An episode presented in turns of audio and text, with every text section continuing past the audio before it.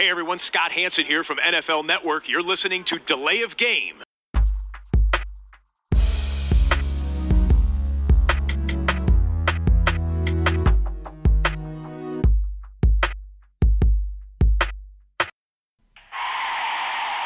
of game. Offense. Five yard penalty. Repeat down. Repeat down. Repeat down. Repeat down. Hallo zu Delay of Game, Episode 17. Ja, heute zu zweit. Ich begrüße den Christian. Hallo Tobi. Und ja, wir verlieren gar keine Zeit. Wir legen gleich los. Äh, Christian heute auf dem, äh, wenn ich das mal jetzt schon vorwegnehmen darf, Mönchhofs naturtrüben, alkoholfreien Bier. Richtig. Äh, aus Gründen, aus Termingründen, um genau zu sein. Des Fahrens Ja, natürlich. man muss Ja, noch fahren. Ähm, ja, und ich bin heute dabei mit einem Hellas Pilz aus Köln. Ein Pilz aus Köln. Besser als ein Kölsch. Das- Besser als ein Kölsch aus, aus Köln. Okay, das sagen die Düsseldorf. Ja gut, ähm, heute also zu zweit, äh, nächste Woche dann vielleicht auch wieder zu dritt, aber ähm, das soll uns nicht aufhalten oder irgendwie stören. Und wir fangen an mit äh, dem aktuellsten Trade, Christian. Die Jets haben hochgetradet, tauschen die First-Round-Picks mit den Indianapolis Colts von der 6 auf die 3.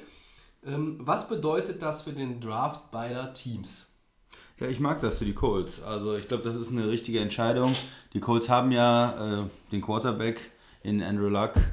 Solange er fit ist, wenn er sich irgendwie von diesen Schulterproblemen erholt, haben sie einen super Quarterback. Sie setzen ja aber auch voll da drauf. Ne? Sie setzen voll da drauf. Ja, gut, äh, da, sie können ja eigentlich nicht die Entscheidung treffen, jetzt äh, hoch im Draft noch einen Quarterback zu holen. Dann hast du zwei, den, wenn der Lack aber dann fit ist, kannst du den anderen nicht entwickeln. Du musst jetzt eigentlich, die haben ihm auch den Vertrag gegeben, du musst eigentlich jetzt drauf setzen, wenn er in ähm, dieses oder nächstes Jahr dann nicht wieder zur vollen Leistungsstärke zurückkommt, dann muss man sich vielleicht umorientieren. Aber jetzt ist eigentlich so die Idee, Indianapolis ist eine Mannschaft, die viele Lücken hat, die auch in der Defense immer wieder Probleme hatte die letzten Jahre. Und da finde ich den Trade eigentlich super. Man geht ein paar Positionen runter in der ersten Runde, wird trotzdem auf sechs, wo sie dann äh, sind, einen guten Spieler, äh, einen Top-Spieler bekommen, einen guten Defender vielleicht und hat dann noch diese ganzen äh, Zweitrunden-Picks und Zweitrunden-Picks sind ja eigentlich Startermaterial. Also das sind ja Spieler, die ähm, durchaus dann starten können in den nächsten Jahren. Die schmeißt du ein bisschen in der Preseason noch rein und dann sind die in Genau, der Regel das- auch in Woche 1 im September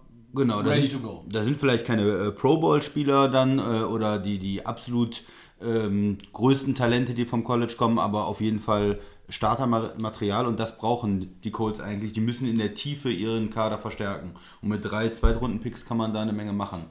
Ähm, für die Jets, ja, hat mir der Trade nicht so gut gefallen. Ähm, ich weiß Auch noch nicht so, abgegeben, ne? ja, und ich weiß noch nicht so genau, was wir vorhaben. Also sie haben jetzt, sie haben McCown äh, ja nochmal verpflichtet. Ich Yo, bin, ja, ich bin ja kein großer Fan äh, davon, vor allen Dingen äh, ein Quarterback, der schon doch so alt ist, nochmal zu verpflichten. Er, er hat nicht äh, schlecht gespielt, keine Frage.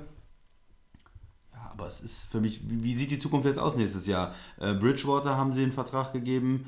Wissen wir ja auch, kommt von der Verletzung Verletzungs- zurück. Verletzungsanfällig oder kommt von der Verletzung zurück. McCown ist 38. McCown 38 sogar. Und dann, man macht so einen Trade ja eigentlich nur, wenn man dann einen Quarterback nimmt. Man gibt nicht eigentlich drei Second-Round-Picks ab, um drei Positionen höher zu kommen, um dann Defensive End äh, zu, ähm, draften, den man auch auf sechs draften könnte. Oder da sind auch die Unterschiede nicht so groß. Normalerweise sind diese Art von Trades immer von Quarterback. Auf der anderen Seite weiß ich aber nicht, wenn du nur auf drei kommst und nicht auf eins oder zwei hochkommst, wie das die Eagles oder die Rams äh, oder auch früher Washington gemacht hat, Ja. da kann man sich natürlich aussuchen, welchen Quarterback man nimmt. Oder man sagt, es sind zwei Top-Quarterbacks im Draft, egal ob ich jetzt eine oder zwe- zweite Position habe, ich kriege auf jeden Fall einen von den beiden. Jetzt sind die Jets auf drei. Ähm, glauben, sind die sich dann sicher, dass die Giants keinen Quarterback nehmen? Ähm, glauben die, es gibt drei super Quarterbacks im Draft? Ähm, die wissen ja nicht, was die anderen beiden Teams machen. Cleveland wird wahrscheinlich einen nehmen oder vielleicht auch nicht. Aber für mich ist die, die Position 3 dann nicht stark genug eigentlich, um so viel aufzugeben. Also wenn sie jetzt an 2 oder an 1 hochgekommen wären, okay. 3 ist, ja, weiß ich noch nicht. Es können ja auch andere Mannschaften nochmal hingehen, wie Buffalo, die einen Quarterback brauchen, die dann mit den Giants äh, tauschen und dann nochmal vor die Jets kommen. Von daher ist die 3, Position 3 da für mich noch nicht so richtig, äh, richtig klar, was sie da machen. Also ich finde, ähm, aus, äh, aus Colts Sicht haben, haben die erstmal alles richtig gemacht. Ja? Also fangen wir da, fange ich da mal eben an. Also Chris Ballard hat beide Second Round Picks in 2018 der Jets bekommen. Sie haben ihren eigenen noch und sie sind äh, von 3 auf 6 runter in der ersten Runde. Das heißt, Die Colts haben vier Picks in den ersten 49. Das heißt, sie sind viermal dran in den ersten beiden Runden. Ja. An 6, 36, 37, 49. Vor allen Dingen in der frühen zweiten Runde, früh in der zweiten Runde, dieser Back-to-Back, dass du zwei hintereinander nehmen kannst, das ist eine, das ist eine Stark. super Situation Ja, ja. eigentlich. Vor allen Dingen, wo es noch relativ früh auch ist in dem gesamten Draft, der ja sieben Runden geht. Ähm, ich glaube auch, dass die Jets vielleicht da zu viel abgegeben haben. Ich sehe aber nicht das Problem, dass es jetzt nur in Anführungszeichen von 6 auf 3 hochgegangen ist. Also der Preis dafür ist zu hoch, aber ähm, es gibt nun mal, also ich glaube, wir haben kein, also ich weiß nicht, ob es Goff und Wentz mäßige Quarterback sind im Draft, vielleicht, äh, aber du hast noch keinen jetzt, wo du sicher sagen kannst vor dem Pro Day und nach dem Combine und nach der College-Karriere und sagen kannst, ja, auf jeden Fall. Und hier haben wir potenzielle Pro Bowler, das muss erst noch sich entwickeln. Ähm, ich meine, das erste Jahr von Jared Goff sah auch so aus, ähm, als wäre das mal wieder ein Griff ins Klo gewesen, der Rams. Und bei Carson Wentz, ja, ähm, der hat schon ein relativ gutes erstes Jahr gespielt, aber der zweite Jahr war natürlich bombastisch gut. So, ich glaube, die Jets machen da jetzt in dem Sinne nicht so viel verkehrt, äh, wenn es dann nur an die drei hochgeht. Trotzdem haben sie zu viel abgegeben. Du gibst auch 2019 deinen Second Round Pick ab. Das ist in meinen Ja. Augen einfach zu viel, klarer Fall. Ähm, jetzt hat sich äh, General Manager Mike McKagan äh, die Pro, Pro Days von Baker Mayfield, dem Quarterback aus Oklahoma, angeguckt, von Josh Rosen, UCLA. Ähm, ja, der wird sich da einen Eindruck äh, verschafft haben. So ein bisschen spekulieren jetzt viele schon auf Baker Mayfield, so als der neue J Joe Namath. Ähm, der war in den 60ern Jahren der Super Bowl Quarterback der Jets, so weil er so ein bisschen auch, äh, keine Ahnung, dieses Rampenlicht liebt und äh, vielleicht noch mehr als die anderen. Ob er so gut ist wie vielleicht ein Josh Rosen oder ein Josh Allen oder ein Sam Darnold, weiß ich nicht. Also ich habe ihn, glaube ich, in meinem äh, Ranking eher so an vier, was die Quarterbacks anbelangt. Aber es deutet jetzt sehr viel darauf hin, dass die ersten drei Picks drei Quarterbacks sind. Also ich glaube, die Browns ziehen ein. Ich glaube, sie ziehen Sam Darnold, weil trotz Tyrod Taylor ähm, kann man da noch entwickeln und die Gelegenheit an 1 und 4 zu sitzen und du nimmst mit beiden Picks keinen Quarterback, halte ich für dusselig. Ja. Also die wird brauchen nicht ja passieren. einmal wirklich So. einen Ja. Franchise-Quarterback. Und ähm, bei den Giants bin ich mir noch nicht so sicher, ob die nicht vielleicht doch sagen, ey, es gibt vielleicht auch nochmal die Möglichkeit in der, in der Free Agency nächstes Jahr oder ähm, im Draft nächstes Jahr äh, dann zu sagen, hier brauchen wir jetzt den Nachfolger von Eli Manning und wir bauen ihn nicht jetzt schon hinter Eli auf, was immer eine Option ist, aber die könnten natürlich Saquon Barkley nehmen, ähm, wenn die Browns ihn nicht an 1 nehmen, weil die Browns sagen, wir können an 4 ja immer noch einen Quarterback nehmen. Also das ist so ein bisschen, ich finde, da ist noch Spannung drin. Aktuell deutet aber relativ viel darauf hin, dass die ersten drei Picks für, die, für Cleveland, für die Giants, für die Jets, dass das jeweils Quarterbacks sind. Genau. Und wenn die Giants keinen nehmen, dass sie dann vielleicht eher nochmal äh, runter traden, ne? Dass sie dann sagen, ich, wir, wir traden mit Buffalo und holen uns zwei First-Round-Picks Ja, kann ich mir auch vorstellen, dass das holen uns dann einen Tackle und einen Running Back oder, oder solche Sachen, ne? Auch möglich, auch Ja. möglich. Allerdings würde ich an, anstelle der Giants auch sagen, ähm, es wäre schon ziemlich doof, die zwei abzugeben, den Pick Nummer zwei abzugeben und damit nicht Saquon Barkley zu kriegen, der mutmaßlich der beste Nicht-Quarterback-Spieler in dem gesamten Draft sein wird und auch kein Quarterback. Also, das würde mich schon überraschen, aber New Yorker Teams sind ja immer für Überraschungen. Ja, ich würde an der Stelle der Giants auch einfach einen Quarterback nehmen, weil man ja, äh, man hat ja nicht oft die Chance an zwei äh, zu picken, auch wenn du jetzt sagst nächstes Jahr oder übernächstes Jahr, aber die wollen ja eigentlich auch wieder besser werden und, und werden auch wieder besser spielen wahrscheinlich. Wenn du nächstes Jahr 8-8 bist oder 9-7 Da oder musst was du wieder ich, hochtraden, um dahin zu kommen, weil Ja. ne, da, wo du dann in der ersten Runde irgendwie unterwegs bist, gibt es dann keinen, keinen ist es dann doch doof. Ja. Ja. Ja, also äh, unterm Strich sagen wir aber ganz klar, ähm, den besseren Deal haben Für mich trotzdem ja. die Colts gemacht. Für mich auf jeden Fall. Ja. Sind wir uns einig. Ja, ein anderer aus der ähm, Top-Riege der Free Agents hat noch keinen Verein, aber äh, keinen neuen Verein, nachdem er von den Miami Dolphins ja jetzt entlassen wurde. Ndama Kong Su, unser Freund, der Defensive Tackle, äh, ist inzwischen 31, schon ein paar Jährchen auch in der Liga. Aber der ist so gerade auf Wanderschaft, Christian. Der hat ähm, mehrere Teams jetzt schon besucht. Die Saints, die Titans, die Rams, jetzt die Raiders aktuell. Ähm, die Saints haben relativ wenig Cap Space, die Titans haben jetzt von diesen vier genannten noch den meisten Spielraum, jedenfalls aktuell. Er hat 2017 4,56 produziert, ähm, aber der Mann ist sehr präsent auf dem Spielfeld und der ist, was jetzt für einen Menschen seiner Position auch nicht alltäglich ist, der hat in seiner gesamten Karriere nur zwei Spiele verpasst. Der ist immer fit. Ja. Und der kann mit 31, glaube ich, auch noch gut spielen. Ich weiß jetzt nicht, ob ihm jemand wirklich 20 Millionen Dollar in den Hals schmeißen wird dieses Jahr. Das kann ich mir nicht vorstellen. Ähm, was ist deine Meinung? Wo passt er gut hin? Wo wird er landen? Und in welchem Spielraum von der Kohle bewegt sich das? Also ich fände es ja sehr interessant, wenn er zu den Rams gehen würde und Ach, und mit erst- Donald spielen würde in der, in der D-Line dann zusammen. Das wäre natürlich für äh, gegnerische Offensive Lines äh, ein Albtraum, weil eigentlich ist es ein Spieler, den man doppeln muss und dann hast du äh, zwei Spieler, die du doppeln musst und hast gar nicht genug Blocker, um das irgendwie aufzufangen. Äh, er war in Detroit schon ein sehr, sehr guter Spieler. Auch manchmal ein bisschen unfair. Wir hatten da so ein paar äh, Szenen in der Vergangenheit, wo er mal Ja. äh, auf äh, Hände und Füße getreten ist und sowas. Also ein Spieler, der, der auch vielleicht bis an die Grenze oder darüber hinaus des, des Erlaubten gegangen ist. Ja, trotzdem, er hat in Miami diesen unglaublichen Vertrag eigentlich bekommen für einen Defensive Tackle und konnte dem dann nicht gerecht werden. Das war aber nicht, weil er nicht gut gespielt hat. Er hat immer noch gut gespielt, aber ähm, die, er war ja quasi, er sollte ja die Defense da retten und sollte ja das alleine entscheiden. War es das kann vielleicht er auch nicht sein nicht. System? Ja, das, das kann ich schwer, schwer beurteilen vom, vom System in Ja. äh, Miami. Ich glaube, er hat ganz gut gespielt, aber er ist nicht der, ähm, nicht einer der besten Spieler der Liga, muss man sagen. Er ist, ist ein Top-Spieler, aber nicht einer der besten der Liga. Ähm, auch auf seiner Position, da sind, ein, sind vielleicht drei, vier Leute noch, die einen größeren Unterschied machen können. Ja, wo, wie viel er kriegen könnte, ähm, Siehst du ihn bei äh, mehr als 12 Millionen Dollar jetzt in der Saison unterm Strich? Also mit Incentives jetzt, also äh, garantiert plus Bonus hin oder her. Ähm, Ich, gl- ich glaube eher nicht. Ich glaube eher, ähm, dass er. Es ist halt die Frage, was er auch möchte. Möchte er sein Einkommen maximieren? Er hat ja schon sehr viel in seiner Karriere verdient. Oder möchte er vor allen Dingen gewinnen? Möchte zu einem Team.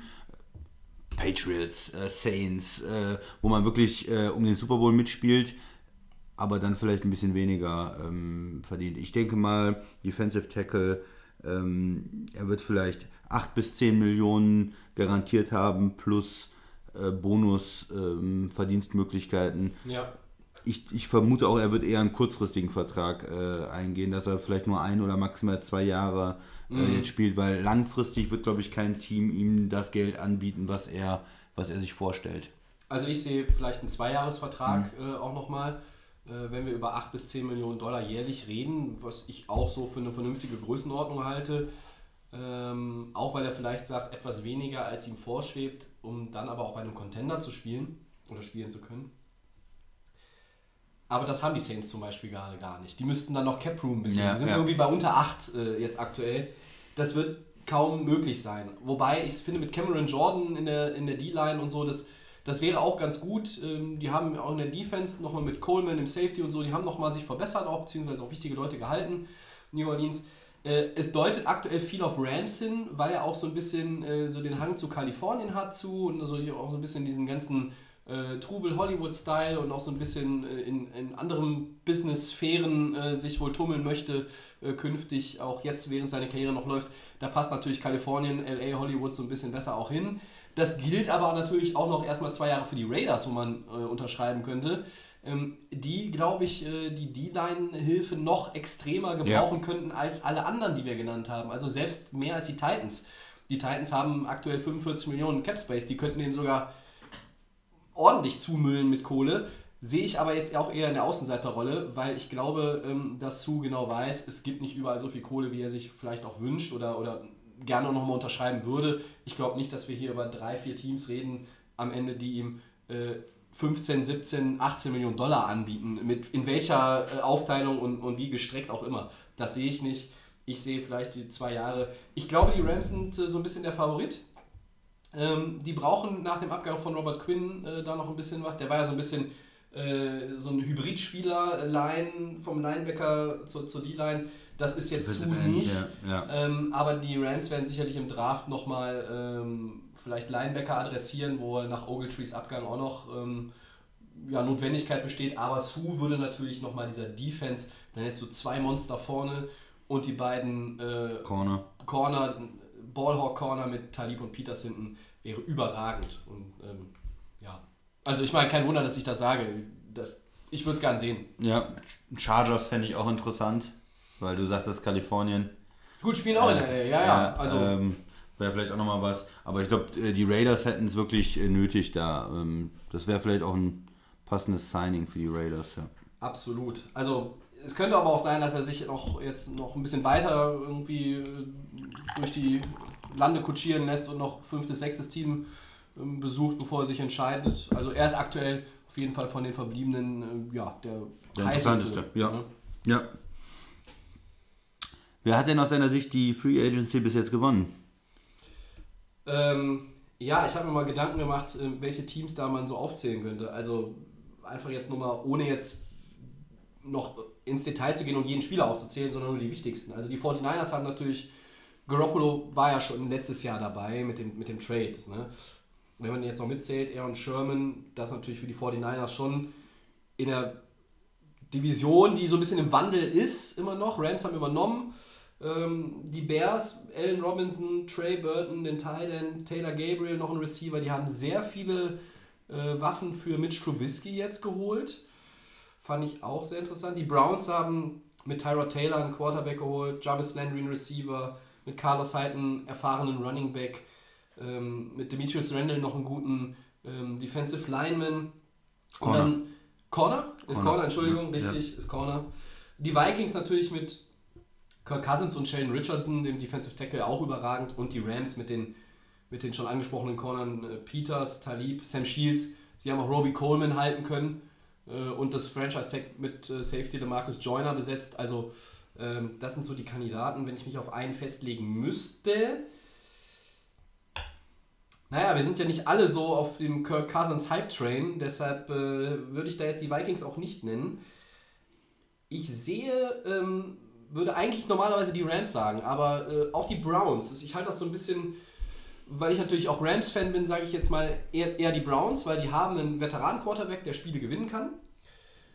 Sie haben einen zumindest Nummer 2 Receiver geholt, sage ich mal, in Jarvis Landry. Also wenn man sich den Receiving Core der Browns anguckt, könnte man auch Standard Nummer 1 nennen. Carlos Hyde ist ein guter Running Back, sie haben immer noch die Nummer 1 und 4 Pick, da könnten ein Quarterback und ein Running Back dazukommen. Einen guten Corner noch dazu geholt. Ich würde jetzt mal ganz leicht sagen äh, die Browns, aber auch nur, weil ich Rams-Fan bin und nicht die Rams sagen will. ja, ich finde die, die Browns auch nicht so schlecht, wobei ich denke, das Wichtigste für die ist einfach noch der Draft mit dem 1 und 4 Pick. Da wird sich entscheiden, wie es für die Franchise eigentlich weitergeht. Ähm, die Moves, die sie gemacht haben, ja, okay. Landry finde ich für das Gehalt äh, nicht so toll, aber sie haben ja auch so viel. Er, er sie haben ja auch ein Jahr unter dem Franchise-Tag, ne? Sie, sie haben ja auch ohne Ende Geld, also von daher ist es auch nicht so, nicht, verschlägt es auch nichts. Ähm, ich nehme mal die Vikings tatsächlich. Äh, ein Team, das im Sprung, äh, zu, äh, vor dem Sprung zum Super Bowl war eigentlich und hat jetzt dann nochmal sich auf Quarterback verbessert für mich.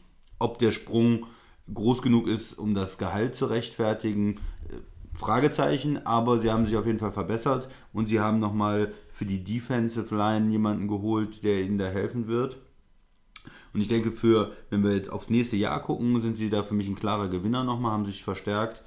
In zwei, drei Jahren könnte natürlich das, ähm, dieser, dieser hohe Vertrag dann auch schwieriger werden für den Salary Cup, um andere zu verpflichten. Aber jetzt erstmal fürs Erste äh, gefällt mir das so von den Spielern, die die Vikings haben, ganz gut.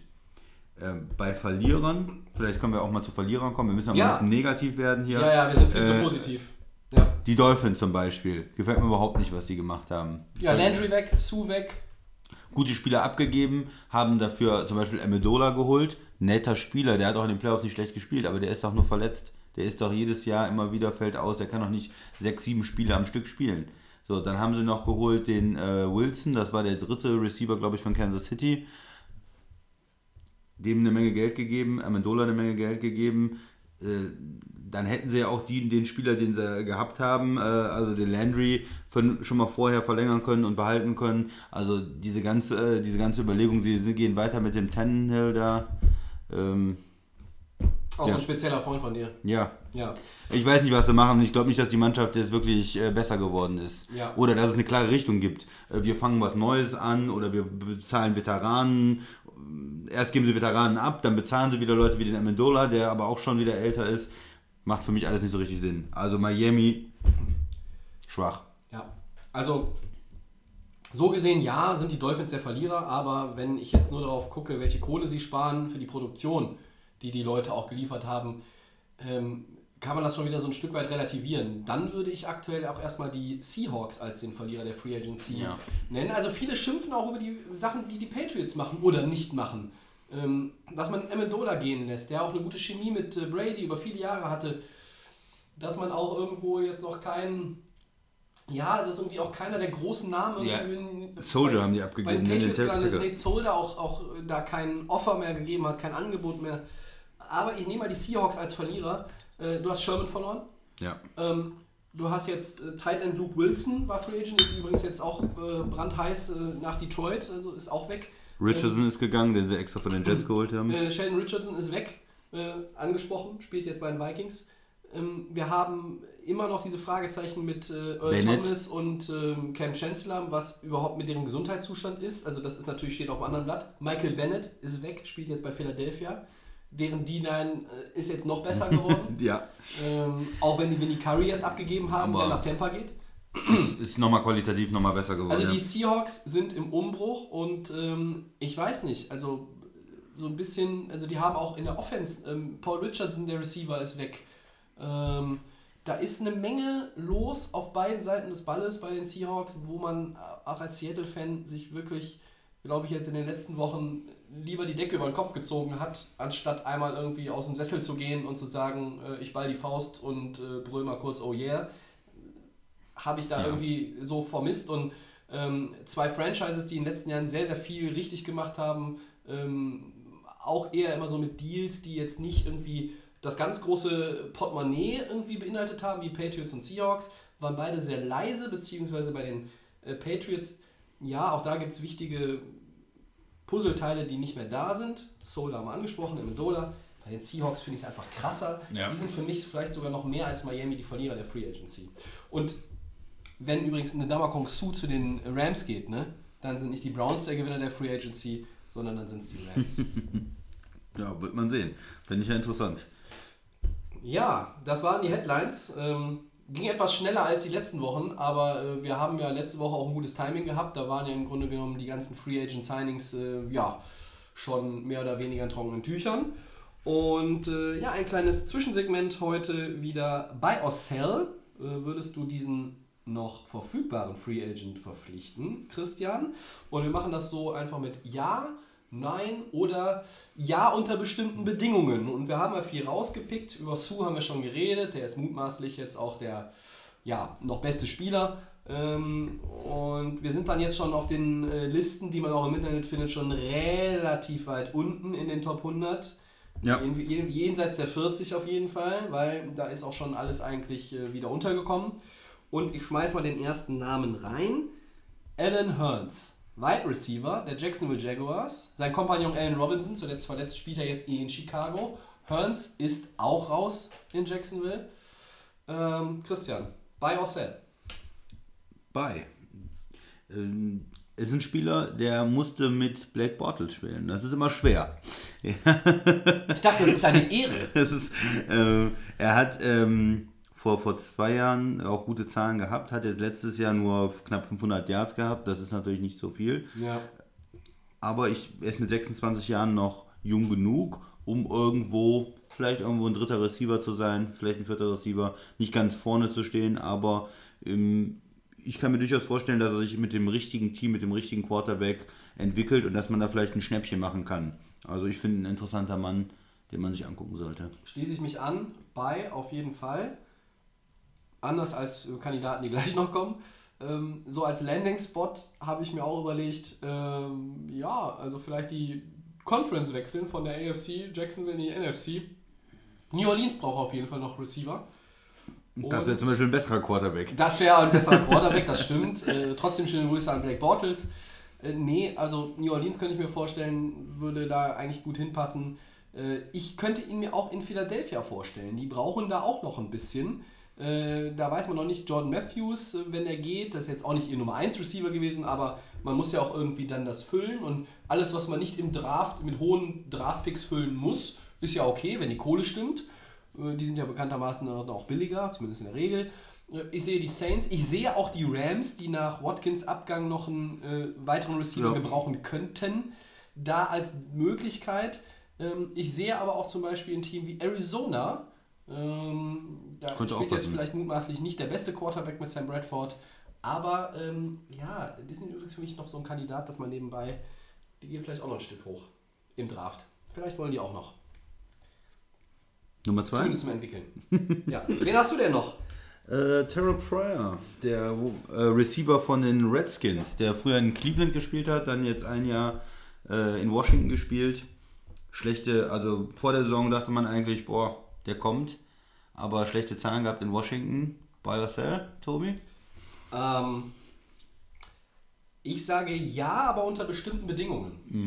Ähm, also ich würde ihm, ich würde sagen bei, aber äh, nur wenn die Kohle stimmt und ähm, der Spieler auch in mein System passt. Und in das System passen heißt, äh, wenn ich klassisch mit einem Pocket Passer unterwegs bin, ähm, der jetzt auch irgendwie relativ stur immer, weiß ich nicht, I-Formation, Shotgun, ähm, was auch immer, also jetzt irgendwie großartig, ich sag mal so, zu einem Team, das Peyton Manning als Quarterback hatte, würde er nicht passen. Weil er einfach, glaube ich, auch Defizite hat, um klassischen Receiver zu geben, der eine bestimmte Linie an Produktion erreicht. Terrell Pryor war im College äh, auch Quarterback. Der ist zum Receiver umgeschult worden in der NFL.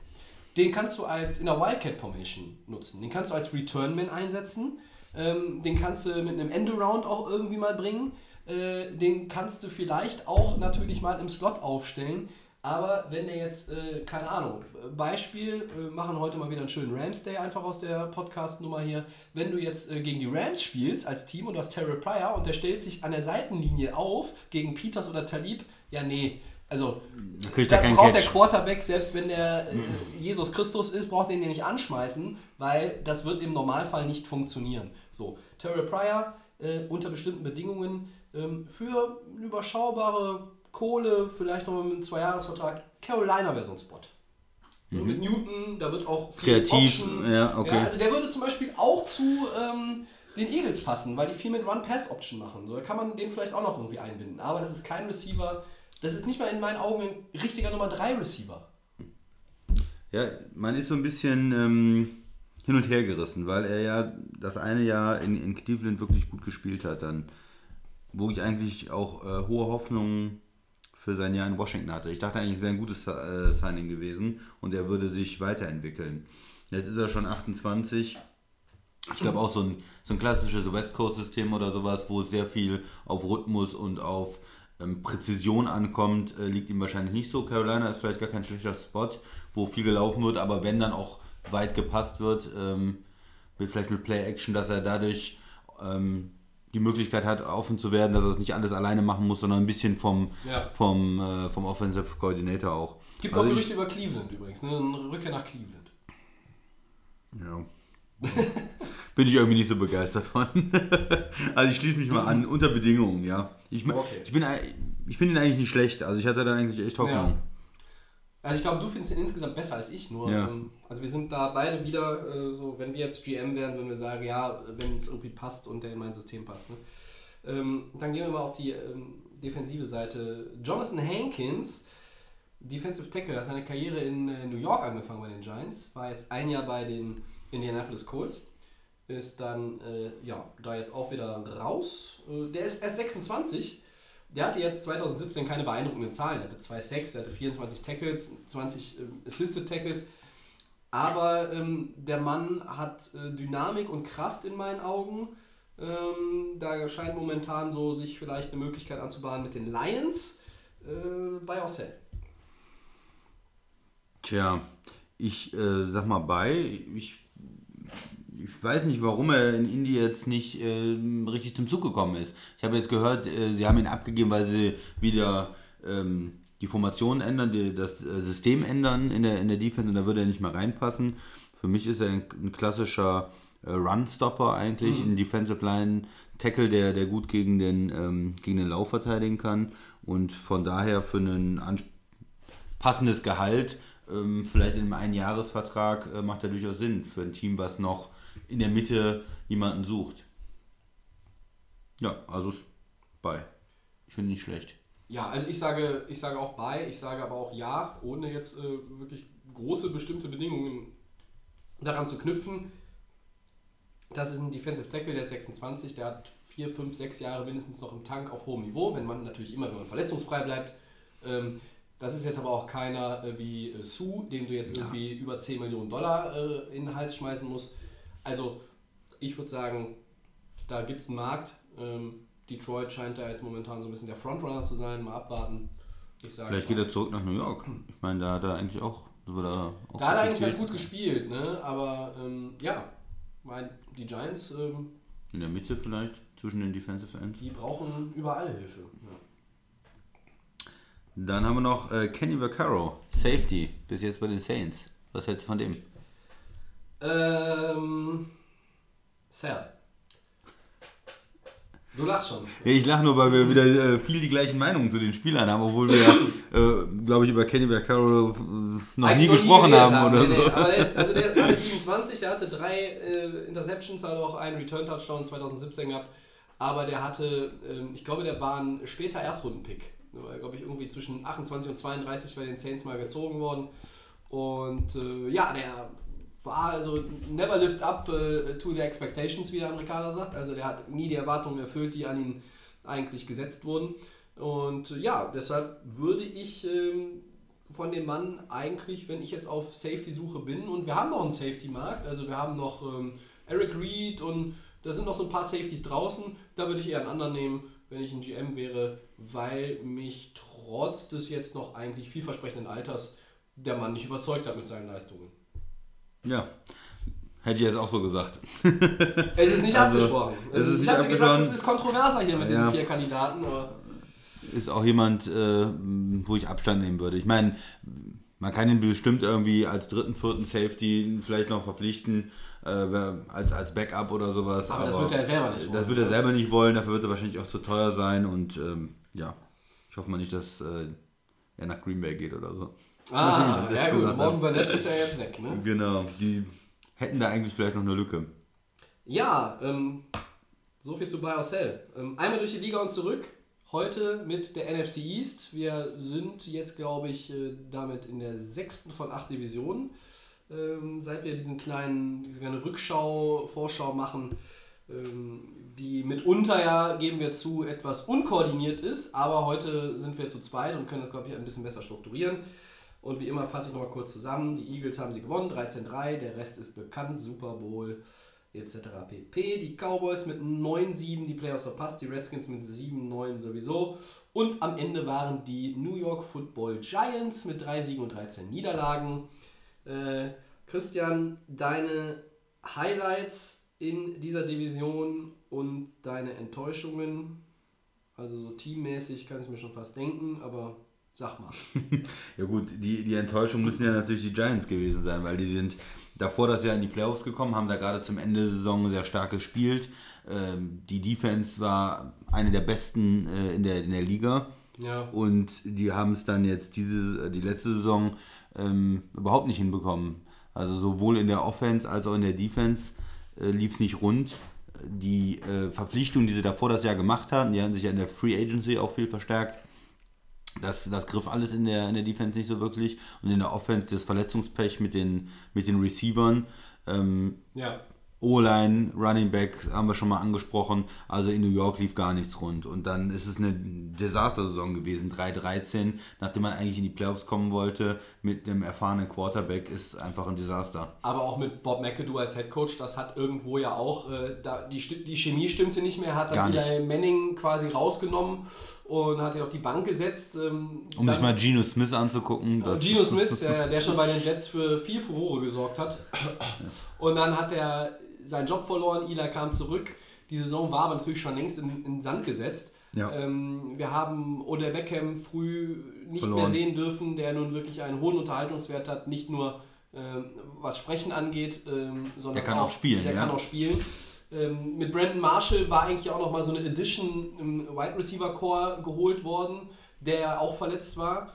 Ähm, teilweise auch noch mit Sterling Shepard verletzt. Und, und es waren ja sogar drei, vier Receiver auf einmal, die ersten aus dem Depth Chart, die Eli dann auch nicht zur Verfügung hatte. Das war, also ich meine, da kann man auch natürlich sagen, äh, schlechte O-Line und Eli mit Fehlern und schlechten Entscheidungen hin und her.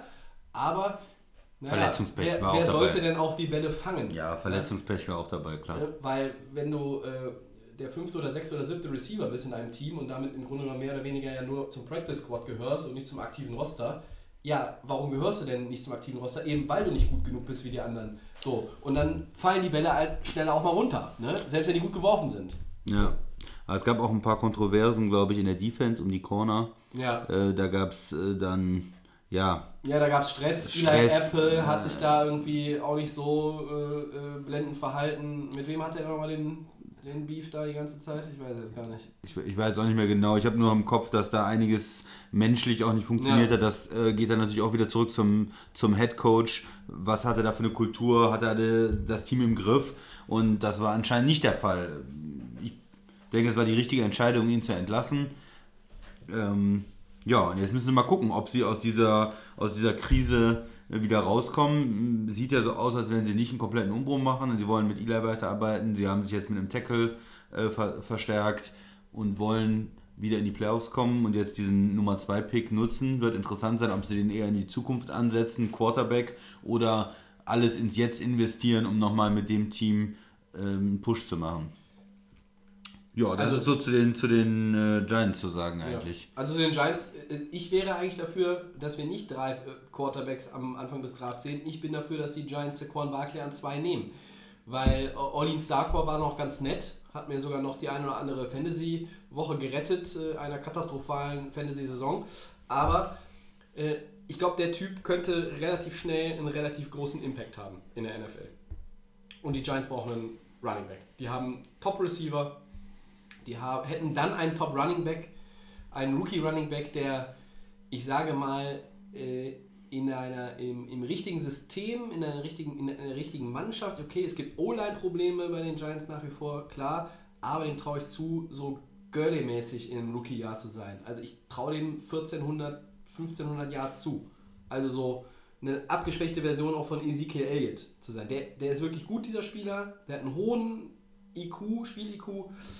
Ich glaube, die Giants, also ich wäre dafür, die Giants ziehen diesen Kollegen und verschieben das mit dem Quarterback für die Zukunft noch.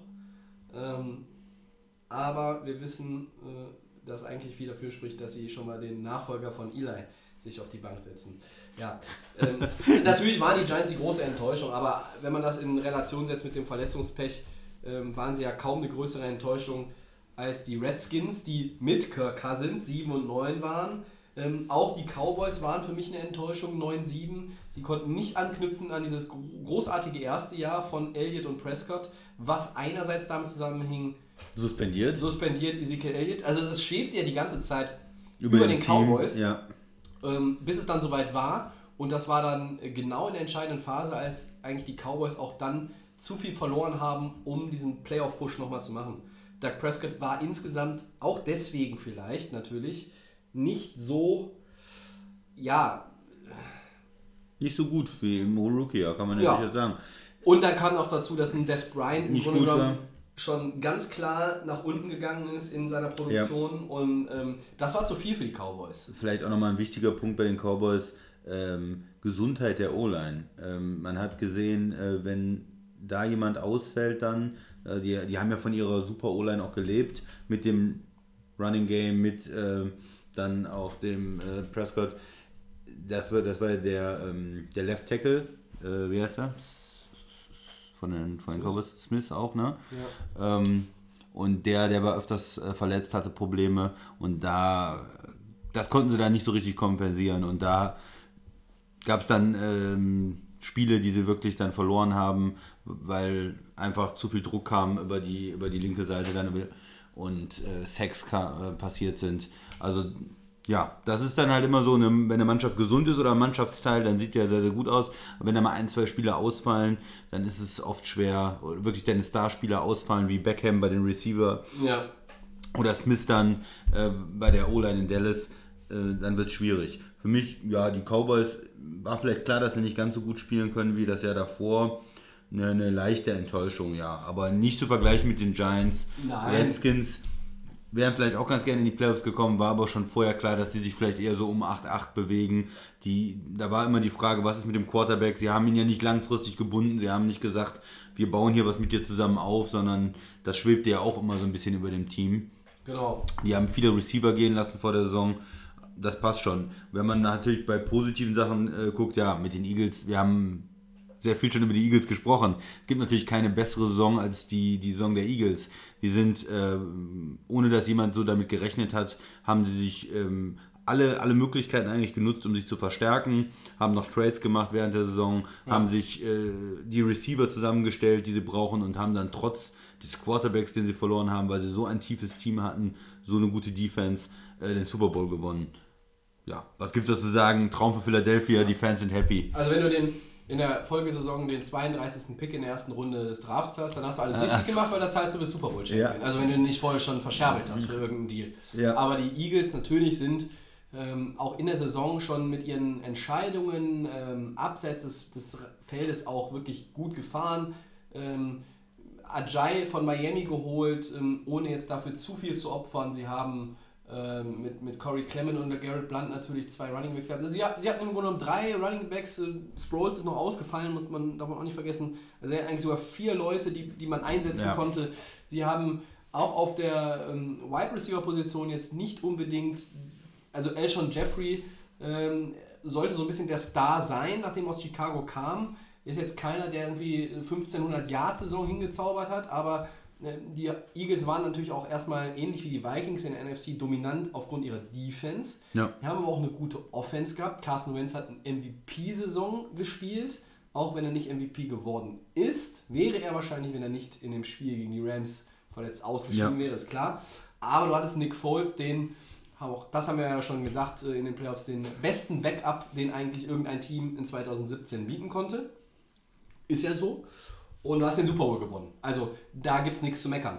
Und die Eagles gehören auch 2018 natürlich zu den Teams, die es zu schlagen gilt. Der Defending Champion äh, ist immer das Maß aller Dinge. Ja? Also ja. Äh, zumindest bis die Saison anfängt. Wenn du dann siehst, die haben Probleme, orientierst du dich natürlich irgendwie auch an anderen, aber die sind das Maß der Dinge. Punkt. Nick Foles ist immer noch im Roster. Das heißt, rund um den Draft Day oder das Draft Weekend gibt es immer noch die Möglichkeit, bietet mir noch jemand was? Der Klar. GM will einen First Rounder für, für Foles. Ja. Das ist ein Super Bowl Quarterback. Ja. Da kann man natürlich sagen, okay, wenn ich ähm, zwei Second Rounder abgebe, um von der 6 auf die 3 hoch zu traden, dann kann ich auch als äh, Philadelphia Eagles sagen, ja dann bitteschön, ich hätte ja noch einen First Round Pick und wer auch immer das ist, dann habe ich nämlich schön zwei First Rounder. Die ich noch zu diesem Kader als, dazu. Äh, genau, und das als Champion. Und ja. die waren in der Free Agency gut. Also die Eagles gehören wieder zu den Favoriten zu den vielleicht drei, vier Top-Favoriten aller 32 Teams. Ähm, und die anderen müssten sich, müssen sich mächtig strecken, die Lücke ein bisschen zuzulaufen, beziehungsweise nicht zu groß werden zu lassen, wenn wir so auf die nächste Saison gucken. Jetzt hat man auch schon gehört, Carsten Wentz, der wirft wieder, ja, der Heilungsprozess läuft gut, der ist im Zeitplan, das ist auch eine gute Nachricht nochmal für die Eagles. Du hast immer noch dieses Ding mit Foles.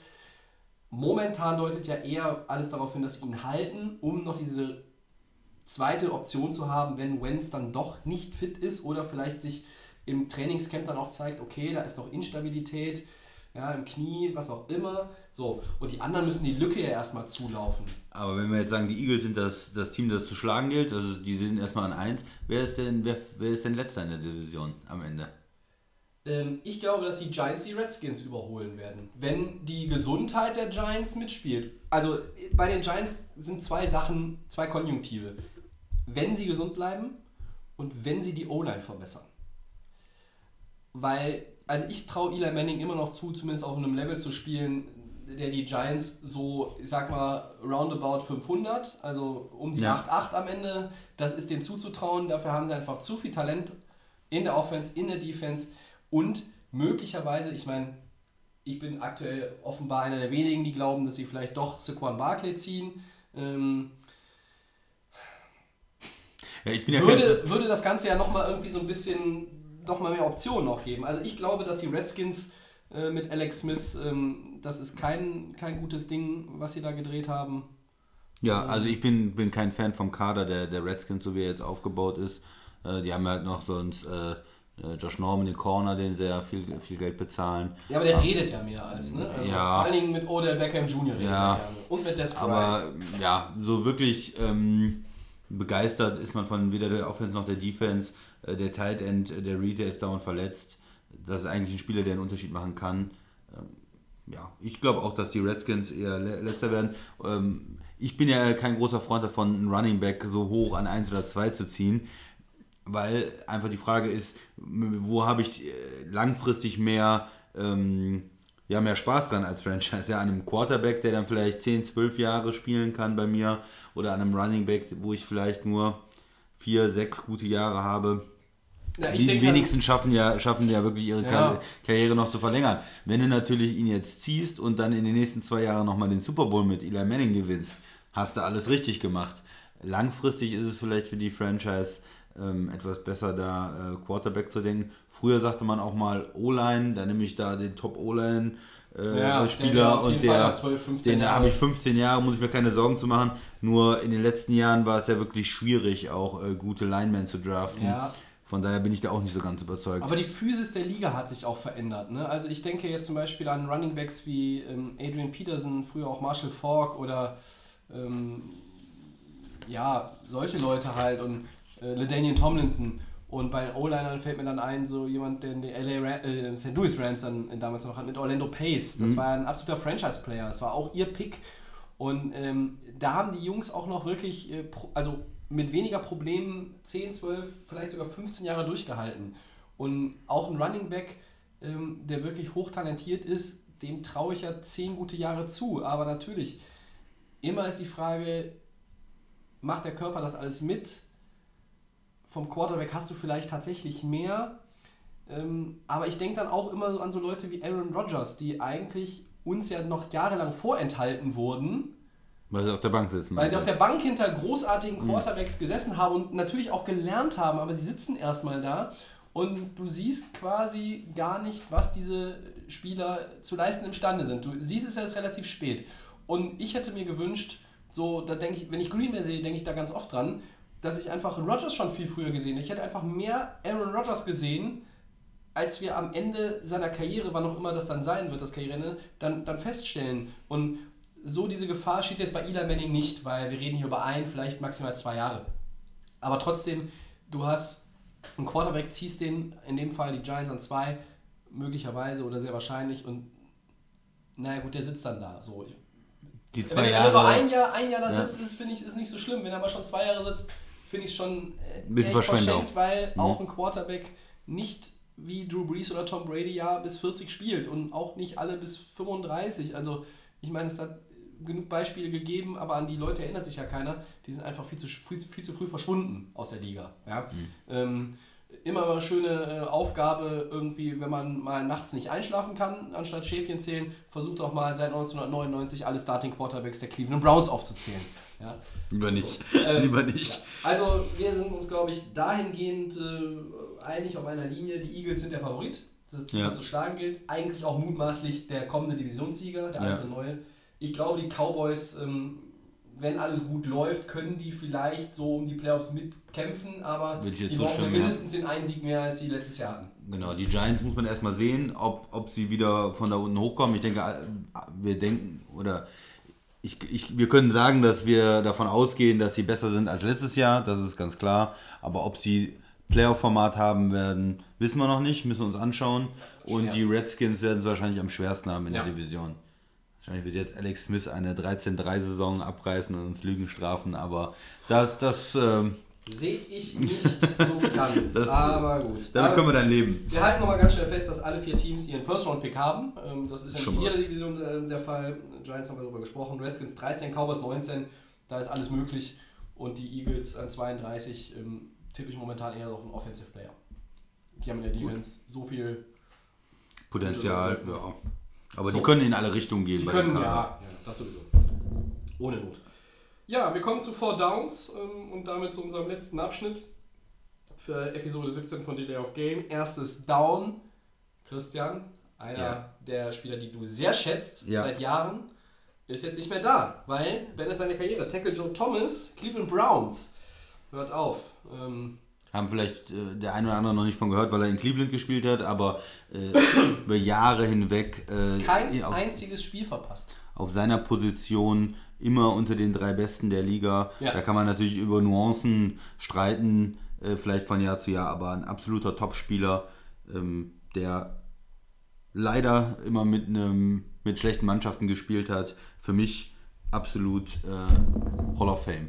First Ballot Hall of Famer. Ja. Ja, also nach fünf Jahren nach Karriereende bist du ja eligible. Ich schließe mich an. Absolut. Zweites Down. Tyron Matthew spielt nun für Houston. Der Honey Badger. Ja. Ist er der beste Safety in der NFL, Tobi? Äh, nein. Du wirst auch Nein sagen. Aber wir sagen äh, andere, die Okay. quasi besser sind. Also er gehört zu den absoluten Top-Safeties. Er ist auch noch relativ jung, ne? äh, Mitte 20. Ist bei Arizona jetzt äh, auch vor die Tür gesetzt worden. Hat in Houston ein Team, was, ähm, ja, ich glaube, dieses Jahr ja schon, also 2018, eine gute Rolle spielen kann. Ähm, ist er der beste Safety der NFL? Nein. Ähm, ich weiß, wen du nimmst. Ich, also ich muss. Earl Thomas ist, wenn er gesund ist, in meinen Augen der beste Safety der Liga. So, 2018 wird das Ranking möglicherweise aufgrund der, des Gesundheitszustandes von Earl Thomas und seiner Leistungsfähigkeit dann auch nochmal durcheinandergewirbelt. Ähm, ich sehe Tyron Matthew unter den Top 3, Top 4, nicht Nummer 1. Jetzt du.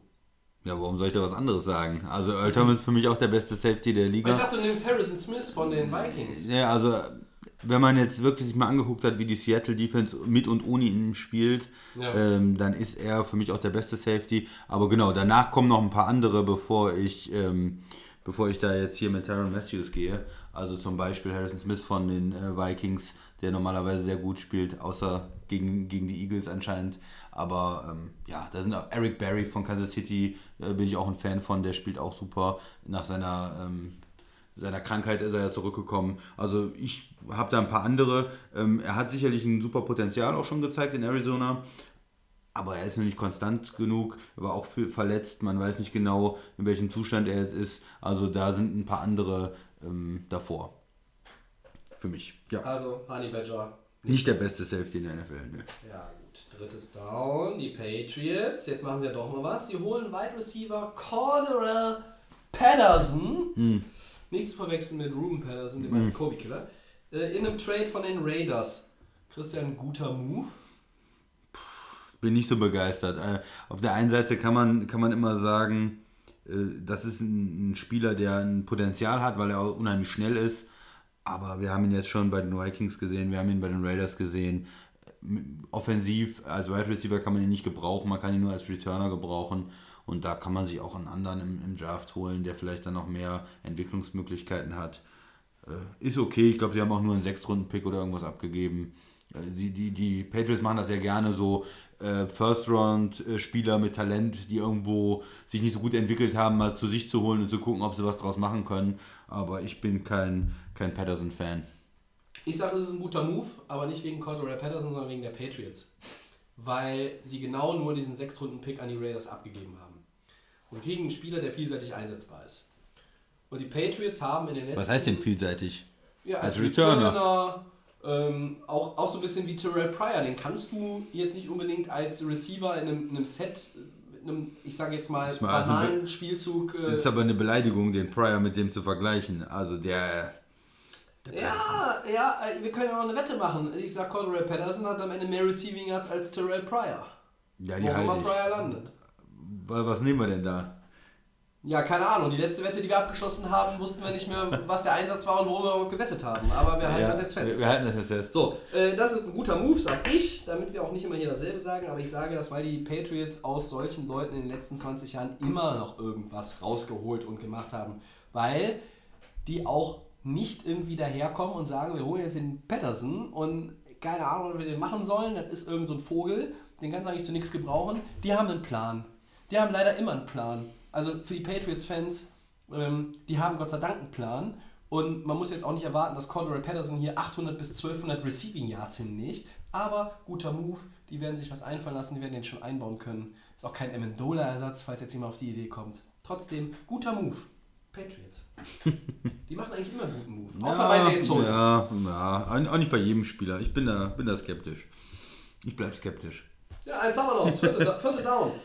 Wer ist aktuell nach den Free Agent Signings äh, Nummer 1 in deinem Power Ranking? Wer ist das beste Team im Moment? Ich befürchte, wir werden auch da keine differenzierte Meinung haben. Es sind die Eagles. Ähm, nicht nur, weil sie Super Bowl Champion sind, sondern wenn wir jetzt mal irgendwie so top of the crop gucken, wir reden über die Eagles, die Patriots, die Jaguars, die Saints, die Rams, die Vikings. So. Und eigentlich, wenn es jetzt nicht die Vikings sind, sind es die Eagles. Nicht nur, weil sie Defending Champions sind, sondern weil sie einfach auch mit Michael Bennett und ja, Der Starting Quarterback kommt zurück. der, der Starting Quarterback ist, ist wieder da. Äh, du hast den Backup immer noch. Du hast, ähm, ja, du hast auch noch Möglichkeiten, irgendwie natürlich im, im Draft vielleicht nochmal in der Offense nachzulegen, haben wir immer darüber gesprochen. Ich glaube, ähm, mein, in meinem Power Ranking, wenn ich 1 von 1 bis 32 jetzt runterschreiben würde, wären die Eagles an 1.